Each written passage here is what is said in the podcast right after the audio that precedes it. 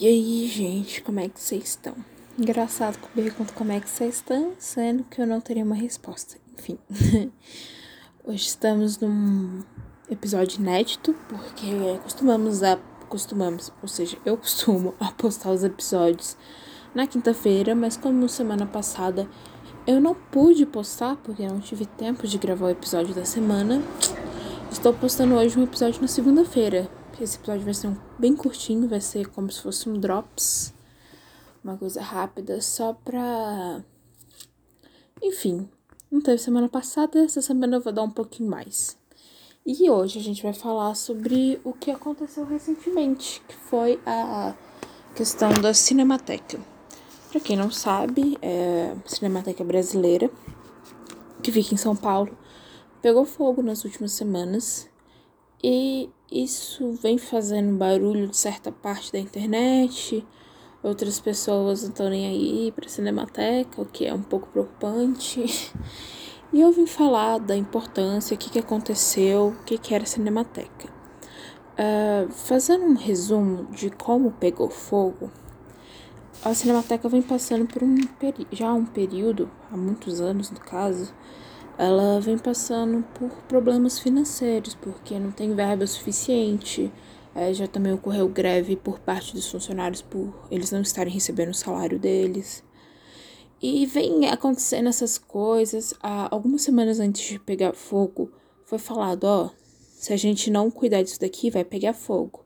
Por que eles sabiam que vai pegar fogo? Para quem não sabe, o material que faz as fitas de gravação, eles são altamente inflamáveis.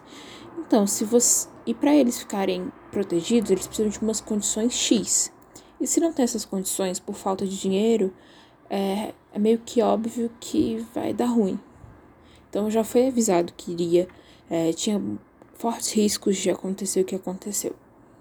Só que isso não é novo, tá, gente? É, teve outra que eles pegaram fogo também, eu acho que em 2017, e umas três vezes entre os anos 50 e os anos 60 da, do último século. Então, não é algo extremamente novo, descaso que tem.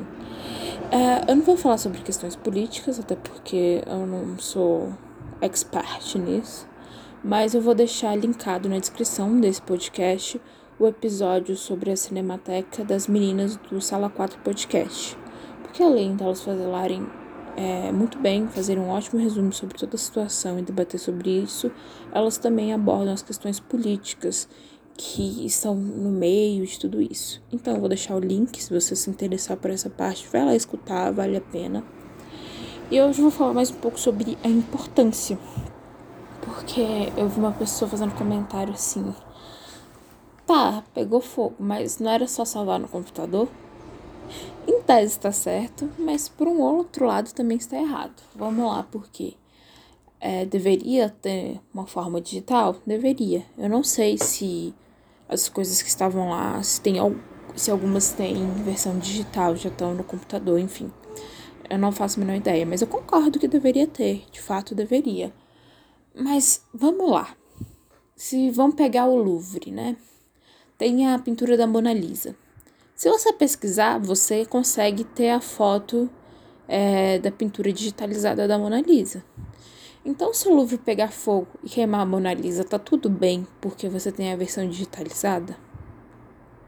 Então, é mais ou menos isso que acontece. Ok, a gente tem a versão digitalizada dos documentos e dos filmes, só que é um registro histórico muito importante. Que a gente não quer que queime aí. E não tinha, não foi queimado só é, filmes, as fitas de alguns filmes. Também foi queimada as primeiras câmeras que chegaram no Brasil, posters, posters, ai meu Deus, os posters de alguns filmes, entre outras coisas. Tem uma margem que eu não sei se está certo ou não, mas dizem por em alguns artigos, artigos não, algumas notícias, é, que em média foram 4 toneladas de coisas queimadas. É, não tenho senso de quanto de que foi queimado ainda. E é uma situação muito delicada, porque você vê que ninguém tá nem aí. Ninguém assim que poderia fazer alguma coisa, pessoas que poderiam estar tá ajudando financeiramente. Enfim, pessoal do governo, vamos falar logo. Não tá muito afim de ajudar. E aí cai a grande pergunta: se eles não podem ajudar, quem está pela cultura, quem está pela cinemateca? E a resposta é, é o povão, né? A gente. É, a gente tem que, tem que falar, a gente tem que tentar ajudar.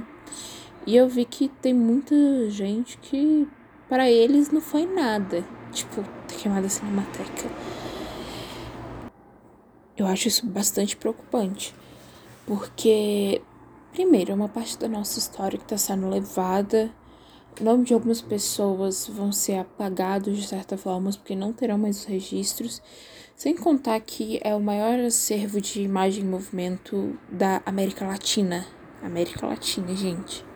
Isso era muito importante não só para o Brasil, mas também para o mundo. E acaba que toda vez que acontece uma coisa ruim no Brasil, isso repercute para o mundo inteiro e a gente fica é mal visto, mas de certa forma como o pessoal que não cuida das coisas dele, o pessoal que não cuida da cultura. Então, não interessa tanto são os políticos, mas interessa a nós cuidar disso, porque é pra gente. Como eu falei, é super rápido, só não queria deixar isso passar em branco. Queria falar um pouco sobre a questão da importância é, se vocês querem uma coisa mais completa e também que passe pela questão política, vou retornar, vou voltar a dizer. Assista um episódio da Sala 4, pod... Sala 4 Podcast. Eita, são ruim. É, que eles falam também da questão política que envolve tudo isso. Tá aqui na descrição e um beijo até quinta-feira.